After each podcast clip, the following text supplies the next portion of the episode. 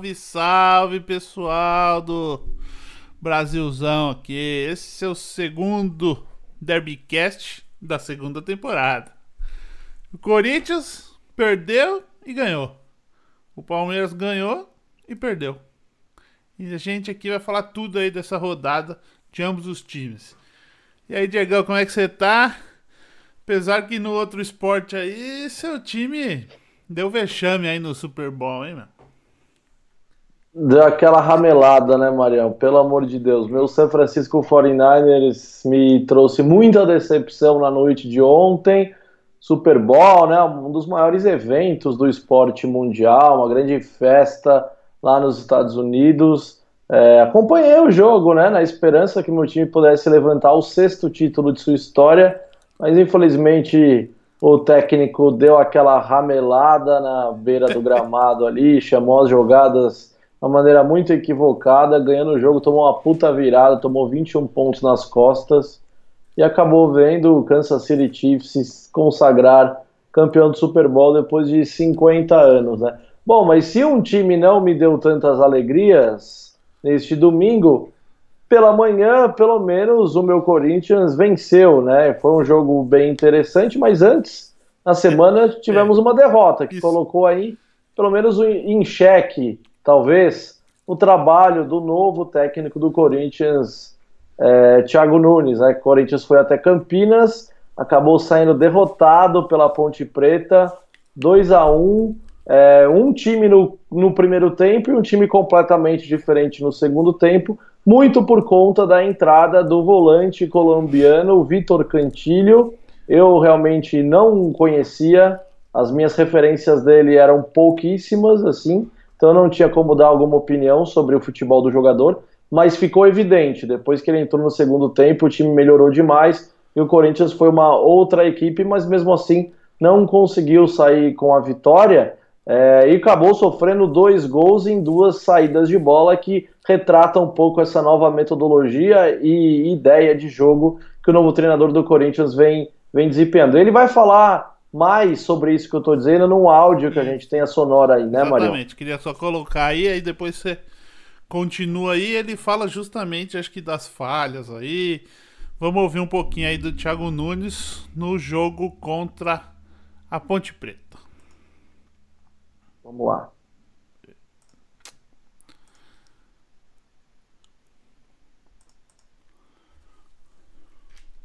Tivemos dificuldades hoje, principalmente no primeiro tempo, onde a gente teve alguma dificuldade de conter o contra-ataque da, da Ponte Preta. Essas questões pontuais ali no nos momentos do gol, que foi, no meu ponto de vista, dois acidentes. O primeiro, uma sequência de, de, de pós-bola parada, que bateu, rebateu e, e sobrou para o jogador deles. O segundo, uma saída de bola que, que acabamos dominando mal a bola e, e perdemos na saída. Depois disso, né, eu recordo que só mais uma chance da ponte e nós soberanos, soberanos dentro do jogo não conseguiram transformar chances criadas em gol. Então. Então é isso. É isso aí. Thiago Nunes falou um pouquinho aí. A gente, lógico, não pode colocar o áudio completo por limitações técnicas e de tempo. Mas e aí, Diegão, o que, que você tem a falar aí sobre o. Você já falou, começou falando um pouco e complementar aí sobre o Thiago Nunes e a pois é, derrota é, contra a Ponte Preta. Pois é, é isso, né? O Corinthians entrou, jogou muito mal o primeiro tempo. É, e como a gente já vem falando desde o episódio passado aqui no Derbycast, esse rompimento de ideia de jogo ele vai levar um tempo, vai levar a oscilações e muitos erros, né? O Corinthians nunca foi acostumado, pelo menos nos últimos 10 anos, nunca esteve acostumado a, a, tratar a bola com mais carinho e mais qualidade desde a sua defesa, começando pelo Cássio e os seus zagueiros. E aí teve essas dificuldades e foram assim que saíram os gols da Ponte Preta. A Ponte Preta marcou alto, marcou a saída de bola do Corinthians. Sobre aproveitar esses erros de saída de bola do Corinthians, acabou fazendo dois gols e é, o, sim, quem acompanha o futebol do Luan, acompanhava ele no Grêmio, já sabe que ele não é um batedor, não pode ser o batedor oficial de pênaltis, porque ele desperdiça muitas penalidades, pelo menos desperdiçava bastante enquanto o é, jogador do Grêmio, né? Ele tinha feito um, um gol pelo Corinthians de pênalti, teve mais um pênalti a seu favor e dessa vez ele errou. É. Uma defesa. Não, não pelo que Fala eu li, parece que ele bateu no último ano sete pênaltis e tipo errou cinco, coisas assim, eu não sei exatamente os números. Mas não é o cara para bater o pênalti, né? Pelo jeito. Não, não, não pode ser, né? Desde a época do Grêmio, aliás, ele perdeu um, um pênalti contra o Cássio na arena do Grêmio num, no ano que o Corinthians foi campeão brasileiro. É um jogo super importante. O Luan era o batedor oficial lá no Grêmio. Ele acabou perdendo. O Cássio fez a defesa. E perdeu de novo, né? É um jogador que tem muita qualidade, sabe bater na bola, mas sabe que pênalti às vezes não é para o cara que é o dono das faltas. Às vezes é um outro tipo de jogador que tem que enfrentar aquela batida. Tá, para mim, pelo menos, minha opinião, tá claro que o Luan não é esse cara para cobranças de penalidades. Mas o jogo, assim, um time ruim no primeiro tempo, sem muita mobilidade o Richard era o jogador que fazia parceria com o Camacho nessa transição de meio de campo para defesa e ataque, e aí ficava um meio de campo muito lento, né? O Ramiro, que começou bem essa temporada, saiu com uma lesão, que é um, até certo ponto preocupante, e aí o Thiago Nunes teve que colocar o Madison, que é um menino da base, então também está começando, então você tinha o Janderson de um lado e o Madison do outro, dois meninos da base, a gente não pode depositar confiança nos garotos, assim, né, para não queimar é, esses jogadores. Então ele pouco conseguiu produzir, o Corinthians por si próprio pouco conseguiu produzir. Aí entrou o Vitor Cantilho no colombiano, nova contratação do Corinthians, que parece ser um jogador interessante, parece ser um jogador realmente diferenciado. Ele tem um, tem um trato com a bola diferente, ele dá mais mobilidade para o meio de campo, ele é um cara que consegue acelerar o passe, ele tem aquele passe longo que você bem conhece, que o Felipe Melo tanto fez no Palmeiras, atuando ali no meio de campo, de inversão de jogada, que anteriormente, né, Mário, nos anos 90 isso era algo comum, muitos jogadores sim, brasileiros sim. tinham essa qualidade, e o futebol, o futebol brasileiro foi perdendo essa qualidade. E é, e é um jogador e esse tipo de bola é muito importante, né? Determinado setor do campo, com essa inversão longa, um passe de 20, 30 metros, essa bola chega rápida do outro lado e você consegue pegar a defesa um pouco desguarnecida. Então é importante que tenha esse tipo de lance dentro do jogo, é importante que tenha um jogador capaz de fazer esse tipo de bola, e por várias vezes ele conseguiu colocar o Fagner em boas condições para criar essas oportunidades para o Corinthians. Mas mesmo assim, não foi suficiente, o Corinthians apenas conseguiu marcar um gol com o Bocelli, é, martelou no final do jogo, criou várias chances, mas não colocou a bola para dentro, acabou saindo derrotado. Mas é aquilo, né? O torcedor não pode se desesperar, achar que está tudo errado também quando perde, não achar que do mundo é o melhor trabalho do mundo também. Quando vence, a gente tem que ter muita calma, ainda está muito no começo é, e não, ainda não podemos, ainda não podemos ter o parâmetro de análise que, que gostaríamos para dizer se o trabalho podemos acreditar que esse ano vai dar certo, que esse ano vai levantar algum título, não, ainda é tudo muito cedo, mas o que fica para o torcedor corintiano, eu acho, é uma boa expectativa de que o Corinthians produza um futebol mais atraente, pelo menos, né? Porque nos últimos 10 anos foi um, um futebol vencedor, é fato, conquistou seus maiores títulos, mas poucos torcedores se sentiam realmente atraídos por aquele futebol. Esteticamente, um futebol feio, né? futebol de resultado, um futebol de marcação, futebol muito conservador. Eu, pelo menos, como eu entendo o futebol, eu gosto. Eu gosto dessa mudança. Espero, esperamos que dê certo. A gente vai falar ainda mais nos jogos do final de semana e parece que as coisas estão começando a funcionar, né? Do outro lado, o Palmeiras venceu, né, Marião, Sim, no meio, no meio da semana. semana. O Palmeiras recebeu o Oeste e time fraco também do Oeste, né? Aqueles times que a gente fala que não dá pra levar muito em consideração o resultado. Mas é assim, também acho que é assim. Você pega time fraco, tem que atropelar. E o Palmeiras realmente atropelou o, o Oeste dentro do Allianz Parque. Foi 4 a 0 uma atuação de, vamos dizer assim, atuação de gala do William. Que eu também, depois até vou falar, não entendo porque não é o titular no ataque do Palmeiras. Porque os jogos que ele entra de titular, ou às vezes ele entra no meio tempo também, mas quando ele entra de titular, ele vem jogando muito bem. Ele dá mais, eu acredito que ele dá mais opções no ataque, né? E o William fez três gols. O jogo foi 4 a 0 o cara fez três gols. E três gols de bola trabalhada. O jogo foi. Foram jogos. O primeiro gol foi pênalti, né? Do Gustavo Scarpa. Bateu muito bem também. Mas aí depois os outros gols, que foram mais no segundo tempo, foram de bola trabalhada. E o Palmeiras tá. Esse Palmeiras do Luxemburgo, ele tá mais ou menos assim. Ele começa meio devagar. Os 10 primeiros minutos é morto, quase. Depois ele ganha um ritmo. E normalmente no segundo tempo que ele tá jogando melhor. Isso também pode ser muito por, por ser início de temporada, né? Aquela, aquela oscilação normal. O, falei, eu falei aqui do William. O Luxemburgo também falou do William. A gente vai botar o áudio aí dele. Da importância do William e o que, que ele enxerga assim pro William nesse, nesse time do Palmeiras, na visão do Luxemburgo, professor. Isso ele tá falando após o cara fazer três gols em um jogo, né? Então vamos ouvir aí o, o Luxemburgo.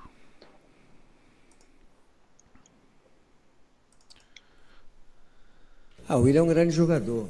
Joga diferente do, do, do Adriano, né? O Adriano sai também, mas não sai tanto como ele. Ele abre espaço para o pessoal meter a bola para ele, né? Sempre jogou assim. É, foi bom porque mostra que nós é, temos duas situações, né? Para poder usar ali. E podemos até usar os dois juntos, que encaixa um na característica do outro. Um fica mais próximo da área e o outro pode sair um pouquinho mais. Quer dizer, é mais uma possibilidade, né? Aí o pro, professor Luxemburgo falando. Eu acho, cara. Eu jogaria com o William de vendo o desempenho do Luiz Adriano agora nesse começo de temporada. E o desempenho do William eu jogaria com ele. Outro destaque, vamos dizer assim, um diferencial, foi que na quarta-feira o Dudu, que mesmo quando nos outros anos anteriores, quando estava tendo a rotação de elenco, ele não jogou na quarta-feira. E o time, apesar uhum. do Oeste ser fraco, mesmo nos outros anos, quando o Dudu não podia jogar, sentia muito a falta dele. E vou te dizer que jogou melhor com, sem ele na quarta-feira do que com ele no final de semana. Mas isso não quer dizer que é por causa dele, né? Ele é um. Certo. Vamos dizer assim, adiciona muito no time do Palmeiras. Mas. É, achei que o time jogou bem. O Ramires jogou bem também. É um, foi um, um destaque positivo. O Luan jogou na zaga. O Felipe Melo também não jogou. Jogou bem. O Zé Rafael jogou de volante. Produziu bem. Mas é isso aí, o time não, não foi nada espetacular, mas também pegou e não deu nem chance pro Oeste. Jogando dentro do Allianz Parque. Do, foi no Pacaembu o jogo, na verdade. É, não tem muito o que falar, né? Você ouviu aí o, o, o Luxemburgo e. Acho que foi isso aí. E aí na rodada seguinte, né? Primeiro jogo que eu não entendi nada, um clássico às 11 da manhã, né? Os, os, os gênios do futebol. É. Corinthians recebeu o Santos e não teve muita conversa pro Santos, não, né? O que, que você achou aí desse jogo? E também queria que você comentasse do fato do jogador lá, não sei o nome do cara, garoto, foi expulso por comemorar na torcida. Eu sei que é uma né? regra que existe, mas na verdade não é uma regra, é uma recomendação, né? Eu queria saber que é. você fala, porque esse final de semana aí foi meio. Acabei de receber um outro vídeo de um outro jogador que, que deu um drible e foi né? expulso. Tipo. Teve um lance aí do. Eu vi agora há pouco na televisão. Fez um lance um... lá na França, tom, é, não tomou cartão, foi repreendido Daí não sei lá o que ele xing... o que, que ele falou pro juiz. Depois ele tomou cartão. E aí, estão querendo acabar com o futebol é. ou como é que é? Estão querendo não, desse jeito eles vão conseguir, né? Porque é um absurdo o que aconteceu, né? Eu tava vendo agora há pouco na televisão também o time sub-14 do Palmeiras, um garoto também meteu uma lambreta lá, o juiz parou o jogo, ele parou o jogo na hora, ele deu falta e deu cartão amarelo contra o atacante do Palmeiras. assim. É, uma- É, então, não. Você está debochando do adversário. Aí vocês estão querendo acabar com a alegria do futebol, porque se a gente reclama, a gente fica reclamando aqui, batendo na tecla que ah, jogador não tem mais amor à camisa, que jogador só pensa em dinheiro. Se você tirar mais isso do cara, é aí que eles só vão pensar em dinheiro mesmo. Porque se o cara não pode mais se divertir jogando bola ali dentro, o que, que vai sobrar? Sobra o quê? Né? Não sobra mais nada. Então, o que aconteceu no domingo de manhã lá na Arena Corinthians foi um completo absurdo de um árbitro experiente, né? Não é um árbitro jovem, é o senhor Luiz Flávio de Oliveira, irmão do Paulo César de Oliveira, comentarista de arbitragem da Rede Globo. São dois caras super Experiente, experientes. adora fazer besteira. É, ele não tinha. É, não tinha necessidade assim. O juiz também quer aparecer, né, Marião? Também tem, também tem essa, né? É, é claro que existe a recomendação, mas, cara, quem, quem escreveu essa regra, tenho certeza que nunca fez um gol na vida. Porque esse é o momento mágico, é esse é o momento do futebol. Pô, é um moleque que vem da categoria de base, tá disputando posição, né? Vai ser vendido, se não, vai. Mas daqui a pouco o Pedrinho volta do pré-olímpico, a posição é dele. Sim. Então, pô, o moleque, o moleque tá ali, tem 18 anos de idade, tá ganhando a oportunidade do time profissional, um clássico. Ele faz o gol, ele vê aquela torcida na frente dele, pô, não tem como, filho. Ele vai lá. Vai, ele tem que deixar, tem que deixar o cara extravasar, é o momento dele. Aí não, aí o juiz vai lá, estraga um espetáculo, né? Dá o cartão vermelho. E assim, o Corinthians pode agradecer porque o Santos estava super desfalcado. Porque se o Santos tivesse ontem com o Marinho, com o Soteudo e com o Carlos Sanches, três jogadores que fizeram uma baita falta para o time do Santos. Era outro jogo, o Corinthians com um a menos. Como o Santos era um time super desfalcado e o jogo meio que já estava resolvido também, é, o time muito superior, realmente, é, não teve tanta influência ele ser expulso. O Corinthians até criou chances com um a menos, incrível assim. É, mas voltando um pouco para o começo do jogo, é, esse começo de temporada para o corintiano tá de altos e baixos, né? Porque estreia fazendo um 4 a 1 aí você cria uma expectativa que um, um novo treinador realmente foi uma aposta acertada, que esse é o futebol que o corintiano quer, que agora só vai dar espetáculo, aí vai para Campinas, perde o jogo, aí você já dá um passo atrás, não sabe se é isso, se não é, como é que perde da Ponte Preta. Teve gente aí com saudade do Carilli, porque no, no, no jogo do Carilli o Corinthians jamais teria tomado aqueles dois gols, porque não ia sair tocando com o goleiro e sair tocando daquele jeito na, na linha defensiva.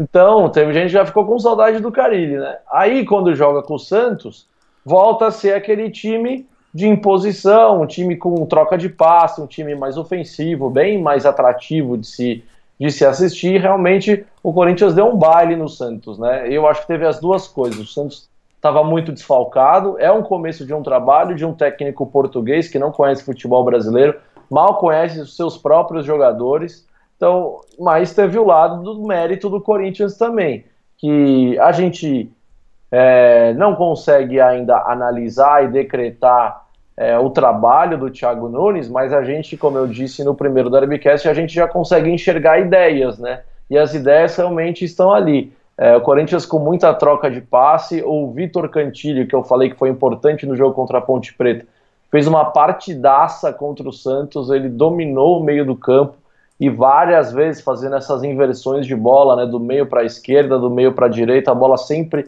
passando no pé dele. Parece que ele tem muita qualidade mesmo.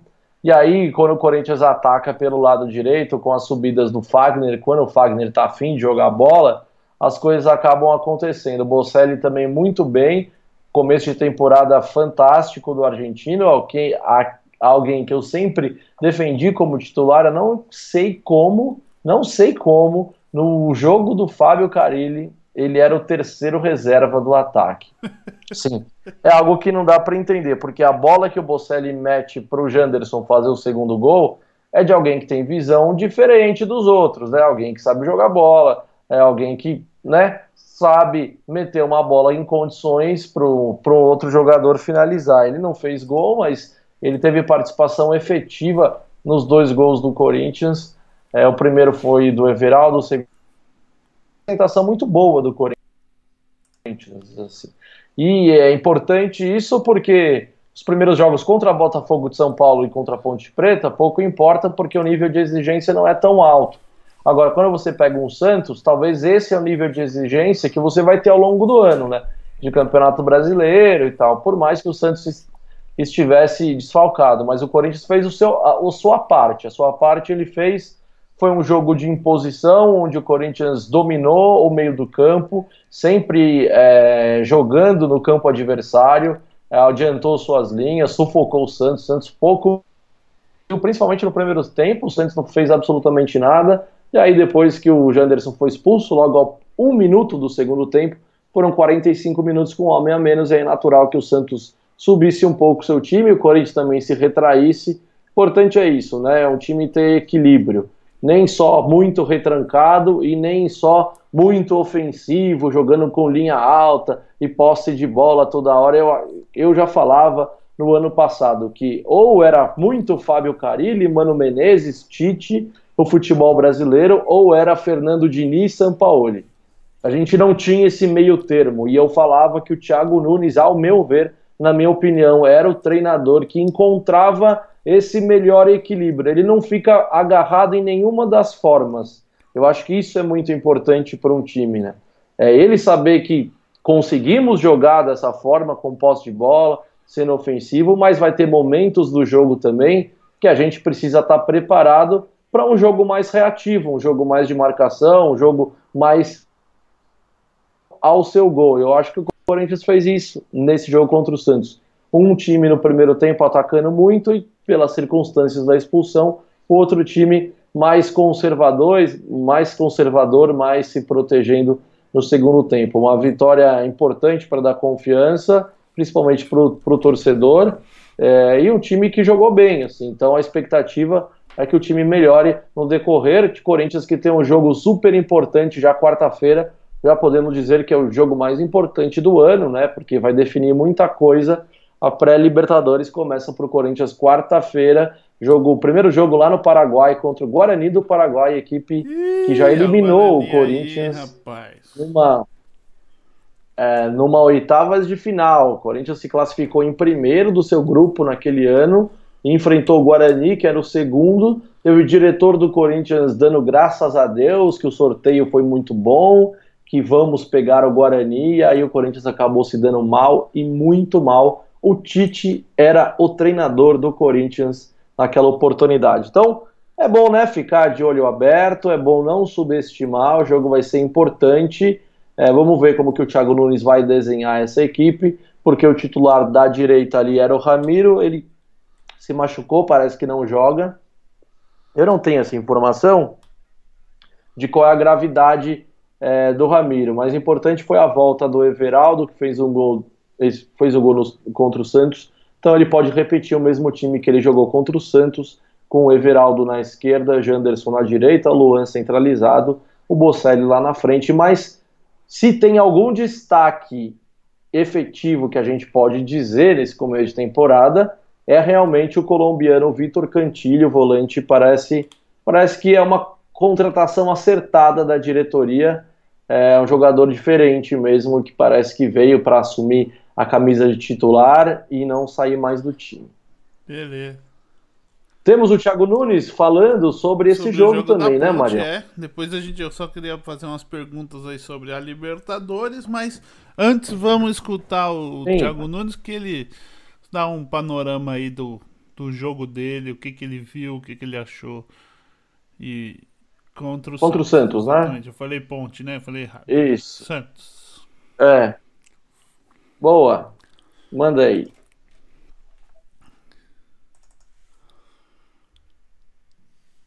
A gente fez uma grande atuação, uma grandíssima atuação e passou por todos os momentos do jogo, né?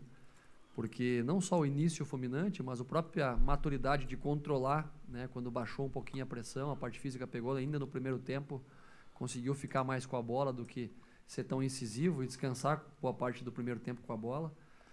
E através disso, né, conseguiu até, inclusive, criar chances de ampliar o placar ainda no primeiro tempo.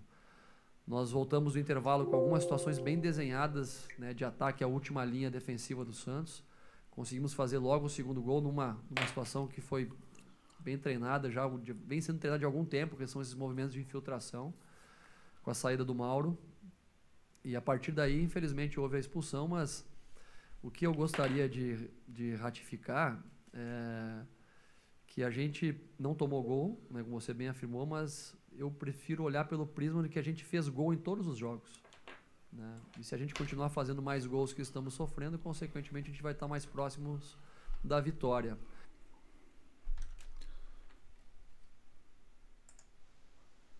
Então é isso aí, Diegão. Thiago Nunes falou. E você concorda com ele?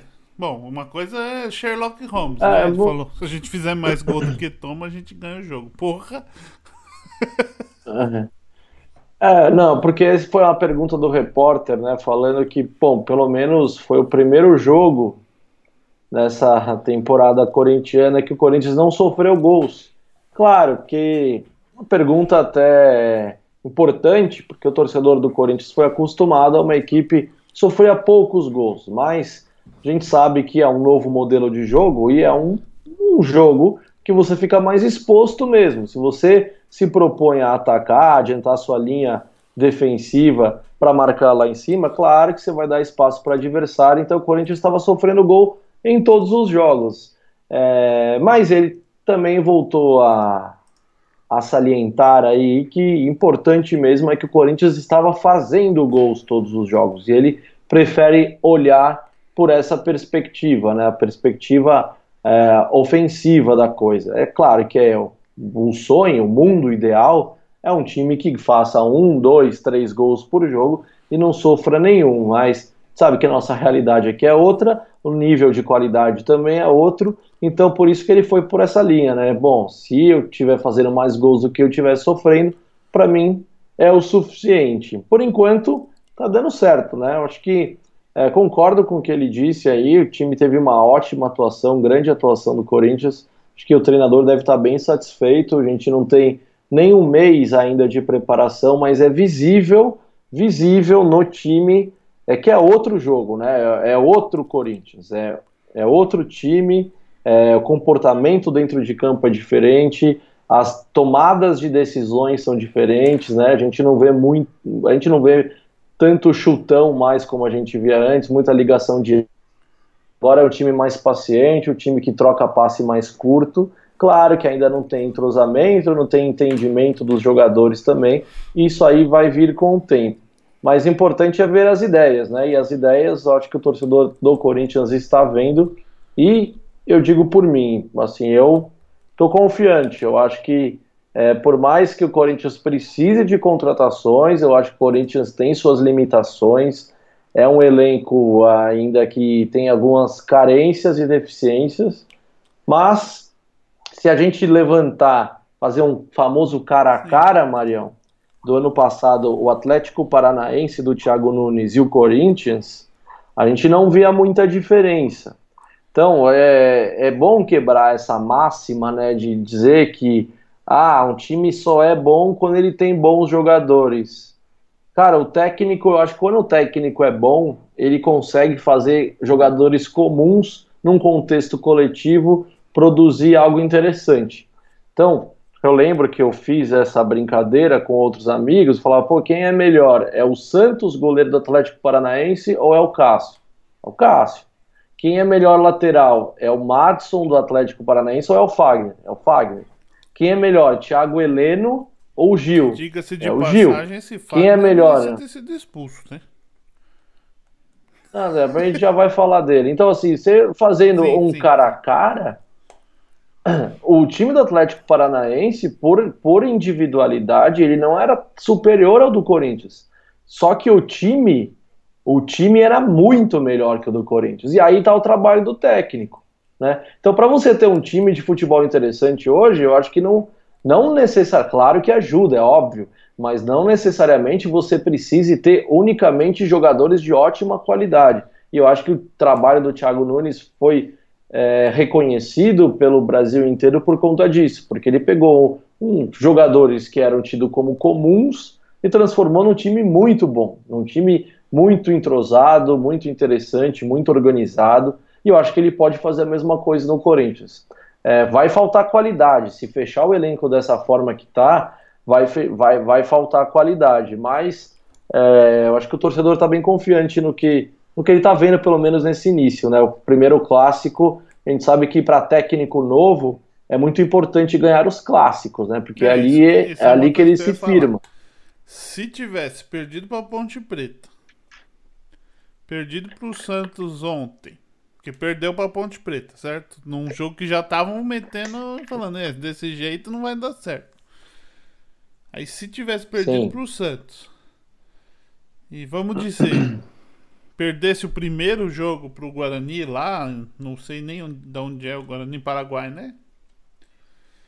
Aí ia Isso. ficar, tipo assim, o que eu penso é o seguinte, esses técnicos novos, modernos, no futebol brasileiro, eles sofrem muito com isso. Se ele perde três jogos, um desses jogos sendo um jogo importante da Libertadores, eu não sei se no jogo de volta ele seria o técnico ainda. A- Talvez no Corinthians, porque não tem tanto a cultura de trocar treinador, mas ia ficar apertado pro Thiago Nunes, não ia não?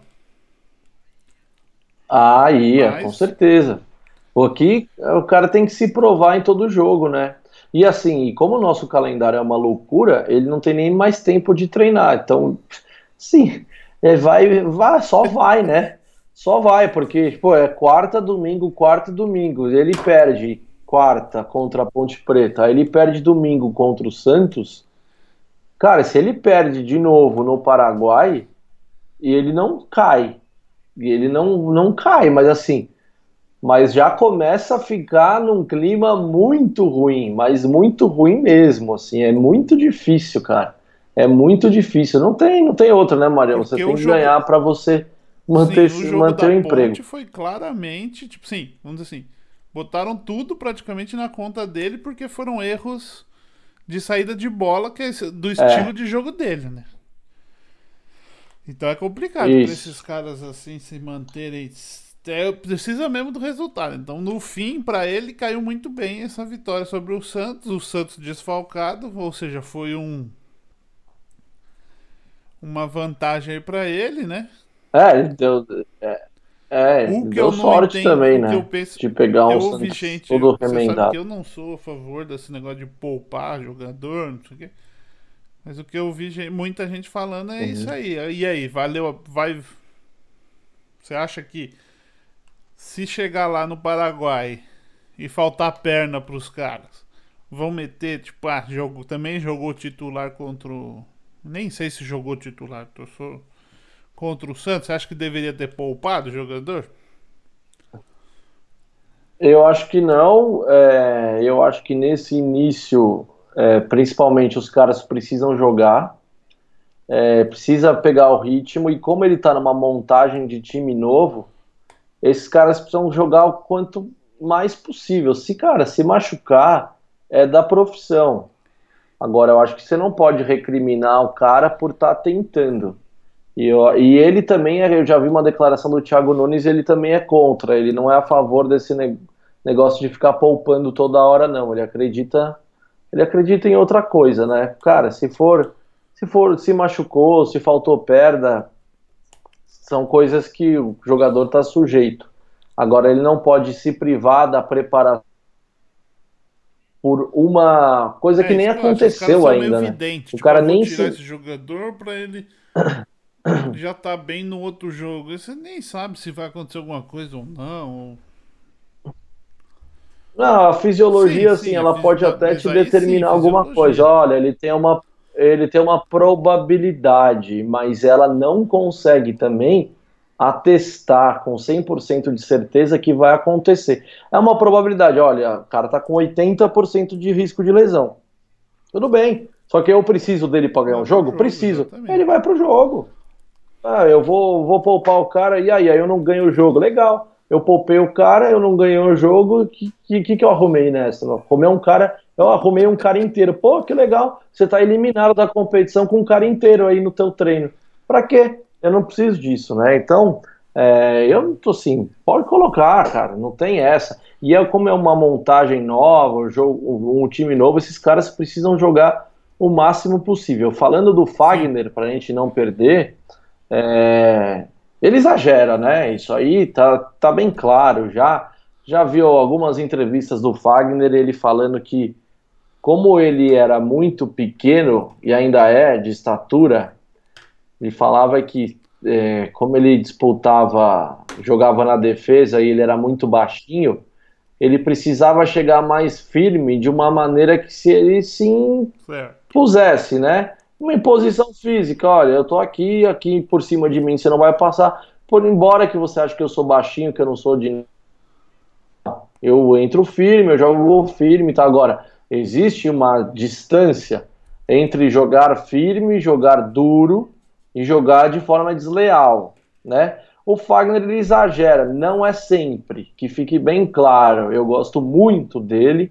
Fagner, para mim, talvez seja o melhor lateral direito que eu vi no Corinthians, que eu vi, talvez seja o Fagner.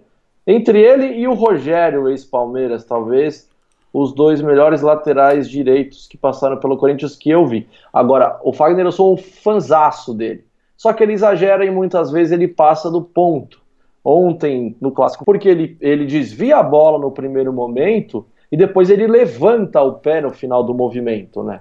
Ele não tem a menor necessidade de levantar aquela sola da chuteira no final do movimento, porque é uma proteção que ele tá que ele tá fazendo para ele, só que também ele tá colocando em risco a integridade física do adversário, então tá errado. E ele já limitou um jogador, o Ederson do Flamengo, a, né, a ter um, anos mais de carreira. Foi uma lesão muito séria e foi numa entrada dura do Fagner. Isso não é bom para a carreira dele, né? Ser marcado, ser marcado por isso. E muitas vezes é, existe essa crítica das outras torcidas que os árbitros são condescendentes Sim. com a virilidade, eu vou colocar assim, não violência. Eu não acho que o Fagner é um cara maldoso e violento. Eu acho que ele exagera ele exagera em, em, alguns lances. Mas se fosse um Felipe Melo, nossa senhora, iam mandar sair de camburão do estádio. Eu concordo, eu concordo que tem dois pesos e duas medidas em várias situações, e eu acho isso que não deveria ter. Mas é, né? Porque. É, não, é um absurdo. É Você expulsar o que não cara pode, porque ele comemorou o gol e depois. É, não. O, o, o, que não pode, Mariel, é você é, colocar em, em xeque é, a, a pessoa, sabe? E eu vi muita gente massacrando a pessoa Fagner, a sua personalidade. Você pode falar o que você quiser quanto jogador. A partir do momento que você está ferindo a pessoa, está falando que o cara é maldoso, que o cara é. Não vou falar as palavras aqui, né? Sim. Mas você sabe o que eu estou dizendo. Agora, deveria ser punido? Eu acho que deveria também. Eu acho que aquele lance lá é passível de expulsão. Agora, não dá para chegar e falar que ele é maldoso o tempo todo, porque ele não é. O que, é, o que eu vejo, assim, como torcedor, o Fagner é um cara pequeno.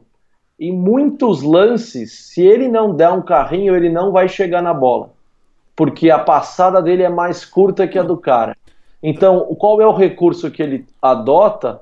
Ele dá esses carrinhos, ele chega muito firme. Só que aí que eu falo, o que ele levantou de sola, Exatamente. ele não precisava. Ele podia ter mantido o pé dele rente ao gramado. Ok, você deu um carrinho na bola, você tirou a bola, aí não tem discussão. E aí que eu acho que ele se perde um pouco. Eu acho que ele passa do ponto um pouco. E era passível de, de expulsão, sim, mas fora isso, é um espetáculo de jogador. Todo mundo queria ter o Fagner no seu time. também não exagera, mas tá bom. Queria. Não, espetáculo de jogador não exagera. Espetáculo. O Fagner é um espetáculo de lateral direito. Nossa. Para a realidade do futebol brasileiro, não tem lateral direito melhor que ele. Desculpa, não, muito sem noção mesmo. não tem. Me dá um lateral direito melhor que o Fagner. Vamos lá, no Brasil, jogando no Brasil. Não tem, velho. Não tem. Ele é muito bom. Ele é muito bom, porque ele é, ele é completo. Ele é bom marcador e ele sobe muito bem ao ataque. E no futebol brasileiro não tem esse cara. Ou o cara é bom lá na frente Ele, e se ele, é, se ele atrás- tomasse os cartões que ele merecia, É. você não falaria isso. Porque ele ia jogar um jogo sim e um não. Pode ser, mas se ele tomasse, talvez ele, ele, ele dava uma segurada. Vamos ver. Você não acha? A arbitragem tem que começar a resolver. Pois é, eu Eu não também tenho nada acho. contra o cara. Eu acho que. Eu acho. Não acho que é exatamente isso. Da pessoa, eu não sei se é da personalidade ou não, mas que ele faz umas faltas que, pelo amor de Deus, se fosse qualquer outro, só é, crucificariam. Ele deixa se passar. Mas, Mas por que aí- que deixam passar? Hã? Por que que deixam passar ele? Não sei. O que você acha? Não sei. Provavelmente porque joga no Corinthians. Ah, não. Mas- ah, não. Não, não vem com essa. Olha a entrada que ele deu no cara ontem, velho. Olha que o juiz, olha que os caras falam que tem esquema Corinthians. Olha que os cara, olha que o cara expulsou o moleque ontem. Não, foi um. Mas eu tô falando que a arbitragem é horrível também. Agora ruim eu não sei, mas olha com um jeito diferente. Você concorda comigo? Se é um Felipe Não. Melo da vida. Se é se é um Felipe Melo entrando numa porque, bola ele, dessa- ah, porque o Felipe Melo é queimado, né? Então, é isso que eu tô falando. Não tô falando por. tô- brinquei por causa de time, mas tô falando por jogadores. Se é um jogador, outro jogador, eles iam dar vermelho na, de longe. Podia nem ter encostado e já tomava vermelho. É, é possível. É possível. Mas a arbitragem. Não vou entrar nesse assunto de novo, porque a gente sabe que é ruim pra caramba. Todo e mundo, aquilo, talvez. se tivesse o VAR ali, talvez pouco mudasse mais. também, né? Talvez sim, é o que eu falei aqui, eu não tô defendendo ele, tô falando que ele exagera, que era passível de cartão vermelho. Ele corre o risco sempre, né? Ele sempre corre o risco. E não é porque ele é protegido, tem vezes que ele é expulso também. São poucas, é verdade. Sim. Aí eu concordo com você. Mas aí no domingo teve, tivemos outra partida do Campeonato Paulista e para alegria da torcida corintiana, o Palmeiras saiu derrotado. Palmeiras- Conta aí para nós. Pois é, né? Corinthians ganhou. Aí o Palmeiras conseguiu perder para o time que não tinha nenhuma vitória no campeonato. Diziam-se se o- a sensação antes de começar o campeonato não tinha ganho de ninguém já na quarta rodada. Aí veio o Jesus Cristo do futebol brasileiro, né? Ressuscitando os mortos. Foi Ressuscitou. lá e Ah, perdeu pro Red Bull. Red Bull Não, mas eu queria, mas eu queria que você falasse do gol que o Dudu perdeu, porque pelo amor de Deus, né? Aí não perdi o jogo. Exatamente. Então, mas é isso que eu tô falando. De, de tratamentos diferentes com torcida. Eu tô falando de árbitro, torcida, imprensa, Certo. tratamentos diferentes com jogadores diferentes. Se o Borra perde esse gol, E se é o é Davidson que perde aquele gol ali? corta as pernas. Se é o Borra, gastaram uma fortuna. por- Porque todo mundo fala do preço que pagou pra comprar o Borra. Mas se você É adicionar o quanto custa o Dudu mensalmente ao Palmeiras e de todas as coisas que já ganhou, também é um jogador extremamente caro. Ele é, pô, ele é o maior Entrega salário do campo, Ele time. entrega. Porém, já, esse, nesse Paulista já é o segundo Podia- ou terceiro gol que ele perde assim, que eram gols feitos. Mas acho que esse aí foi o mais feito. O gol mais feito que ele perdeu jogando pelo Palmeiras. É, não lembro de ele ter perdido um gol tão E feito igual esse aí, tipo não. Assim, e isso também tem a ver. É isso que eu falo. O time jogou na quarta-feira sem ele, não sentiu muita falta dele. Jogou bem. Nessa jogou com ele. E aí. E aí Jogou mal. Jogou mal. Ele até. Daí, daí isso que você fala. Chega lá. Ah, mas o Dudu chamou a responsa. A torcida do Palmeiras também na internet. Agora, na quarta-feira, Luxemburgo, melhor técnico do universo. Depois de, depois de ontem, Luxemburgo tem que ir embora, se continuar com esse esquema de jogo. Tem gente que fala que ele tá jogando no mesmo esquema do Felipão e do Mano Menezes. Só pra você ter uma ideia de como os caras são loucos. Mas é, foi, foi um jogo. E se você ver, assim, o Palmeiras no primeiro tempo foi um jogo de. que até o Luxemburgo fala isso, depois a gente vai ter o áudio dele. O Luxemburgo. Uhum. Foi um jogo que o que pegou foi a atitude dos jogadores em campo mesmo no Palmeiras, no, no primeiro tempo, o primeiro tempo acabou, o Red Bull tinha. O Braga Bull tinha 10 chutes a gol do Palmeiras, contra o Palmeiras e o Palmeiras tinha dado um chute no gol. Isso aí não, não, não pode acontecer. Então, meu, é. Falta atitude, falta concentração, sabe? Tipo, esse tipo de gol você só perde porque você não tá focado. O primeiro gol dos caras eu vi muita gente criticando o Felipe Melo, porque o cara fez a jogada, cobrou o lateral dentro da área, né?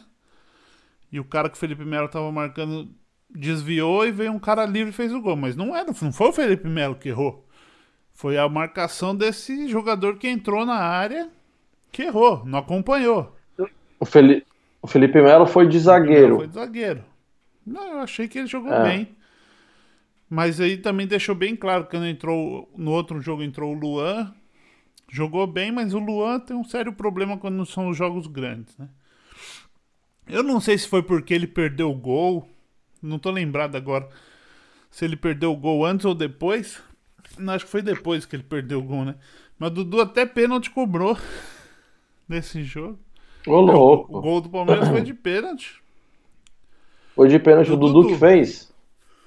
Agora eu Olha quero só, ver se quando chegar numa decisão de pênalti, ele vai bater também. Ou contra o Red Bull ele é macho e contra outro time ele não é. Mas eu também não acho que ele foi mal. Eu acho que assim, é uma. É, não, não podia perder por ser o Palmeiras. Tinha que ter entrado com outra atitude. O primeiro tempo foi. O segundo tempo deu uma melhorada, mas no primeiro tempo foi muito ruim, muito ruim. Agora, também não acho que é o fim do mundo. Não acho que o. Que seja o tipo, ah. Que nem muita gente já tá falando, tem que trocar tudo, não sei o quê. Eu acho que o. E eu acho que o que me interessa, que a gente vai ouvir agora, o Luxemburgo ele tem o diagnóstico. Ele viu que foi falta de atitude, não foi falta de futebol, foi principalmente falta de atitude. E aí ele falou isso aqui no pós-jogo na coletiva Vamos ouvir o Luxemburgo aí, o Pofechó.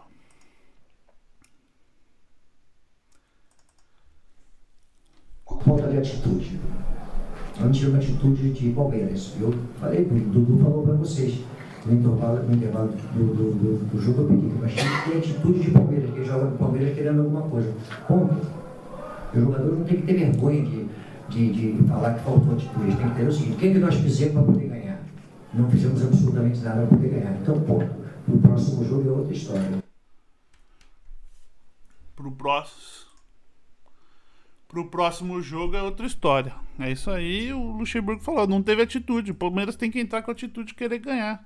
É aquilo que a gente sempre falou aqui. Não tem que jogar. Ah, não vou perder, não quero tomar gol. Ai, não sei o que. Eu quero ganhar o jogo. Eu tenho que entrar com a atitude de ganhar e você tem que engolir a bola. Agora ficar lá olhando pro teto, sonhando.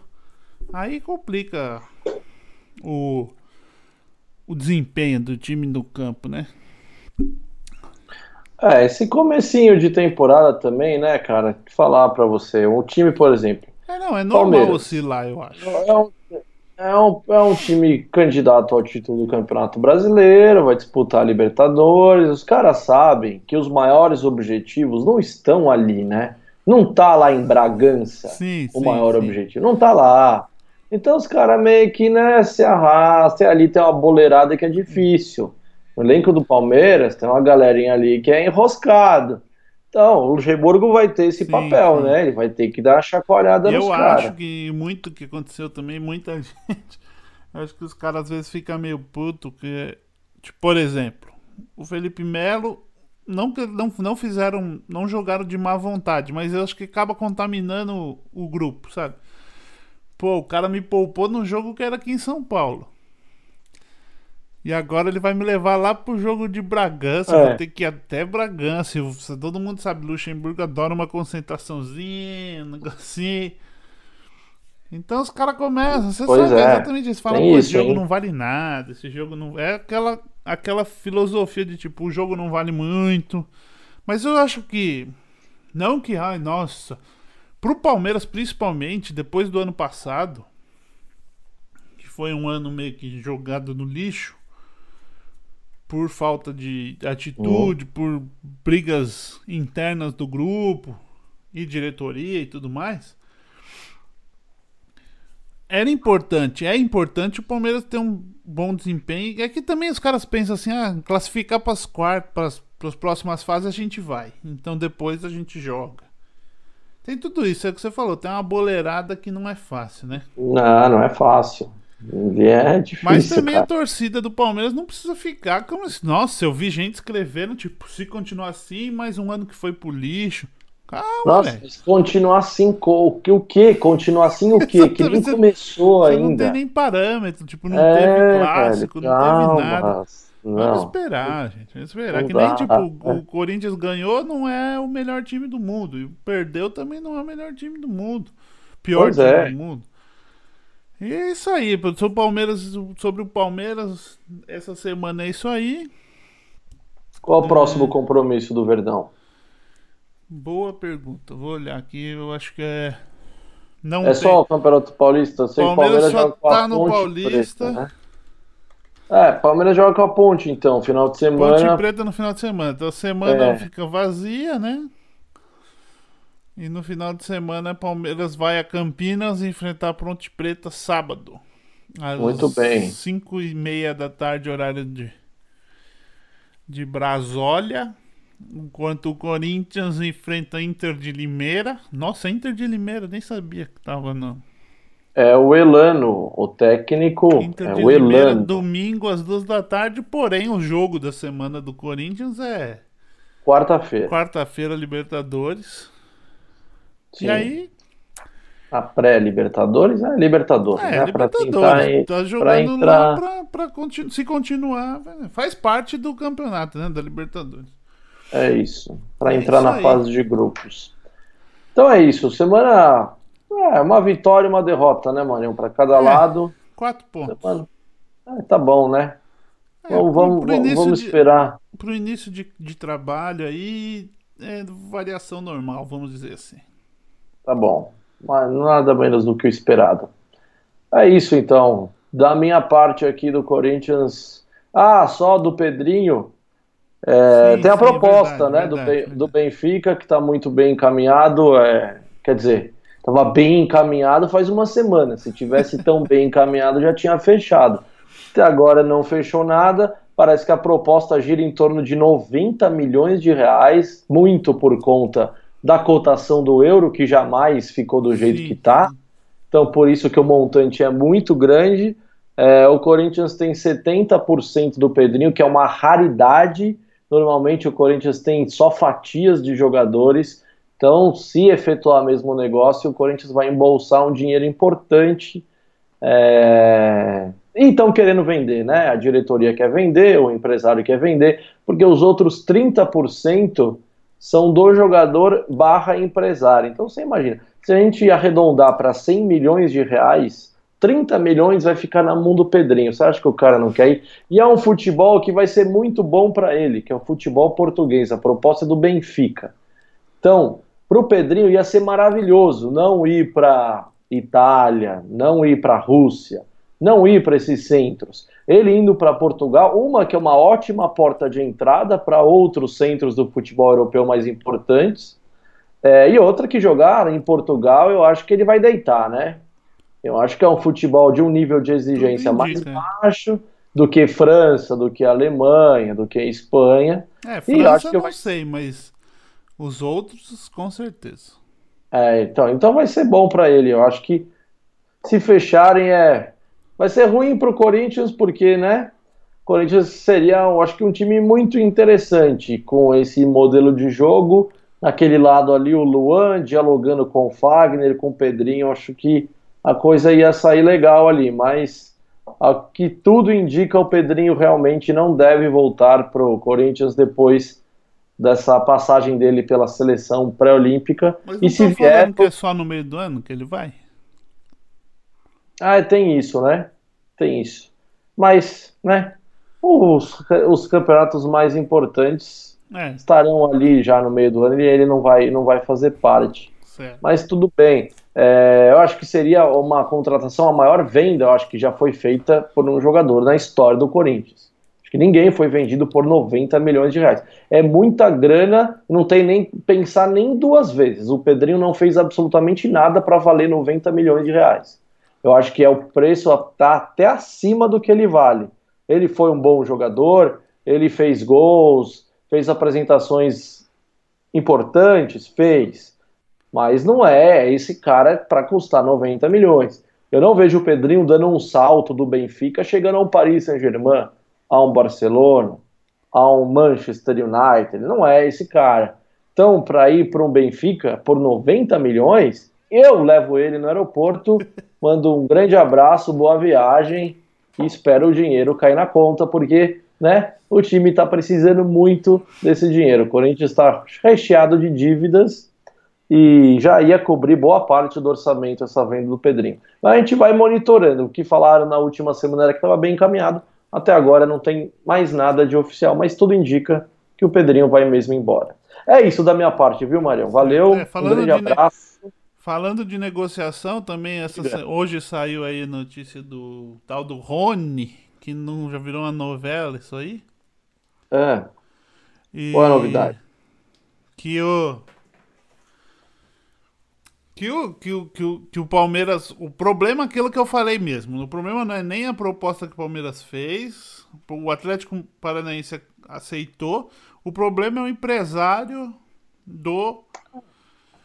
O empresário do cara com o Atlético Paranaense que tá dando briga lá. O Atlético Paranaense quer pagar um tanto, o empresário do cara quer pagar outro tanto. mais? Eu acho que tipo, o Rony é um bom jogador, porém não é um jogador que vale essa briga toda aí.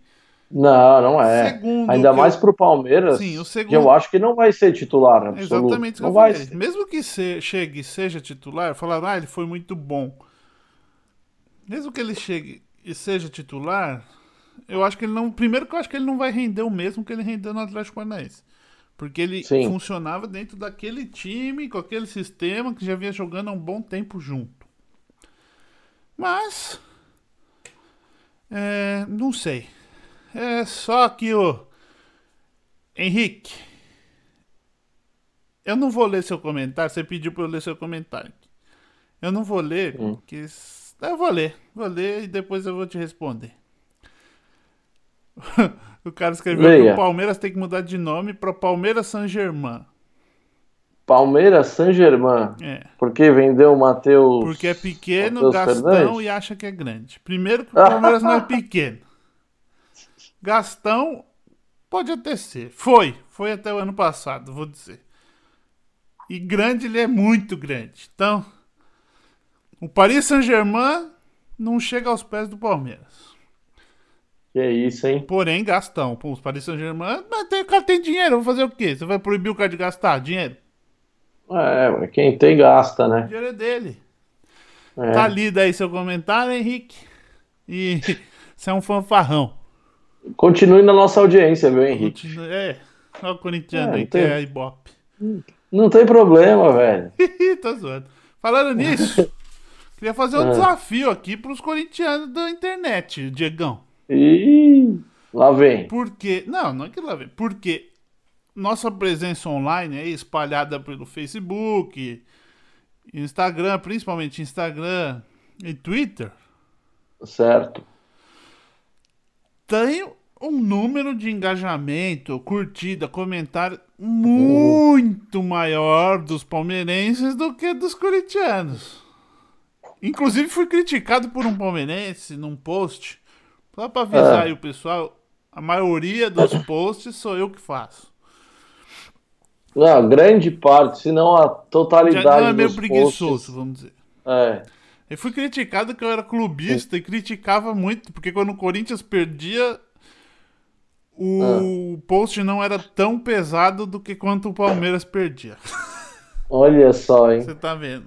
Chamar de clubista. que você, eu tô achando que você é corintiano, hein? Então eu acho que o- os corintianos Mas precisam aparecer tem- aí. Convoca os É, na corintianos. minha aí. defesa, na minha defesa, a maioria dos seguidores do Derbycast, pelo menos no Instagram, eles são palmeirenses, né? Então, claro que o engajamento vai ser muito maior. Família palestra, família alviverde, toda hora, velho, toda hora. Mas cadê Família? Alviverde, família Alviverde entrou ao vivo, Mancha não sei o que lá entrou ao vivo.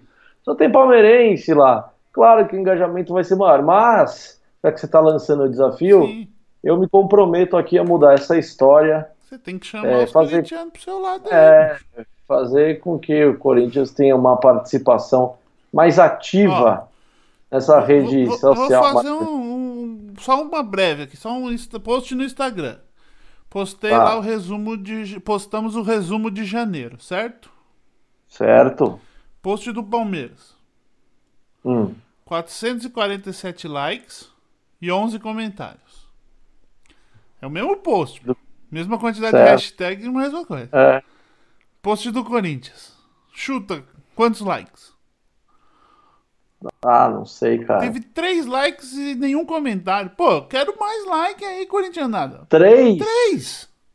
para 400 e nossa, aí tá muito feio, hein? Então, preciso.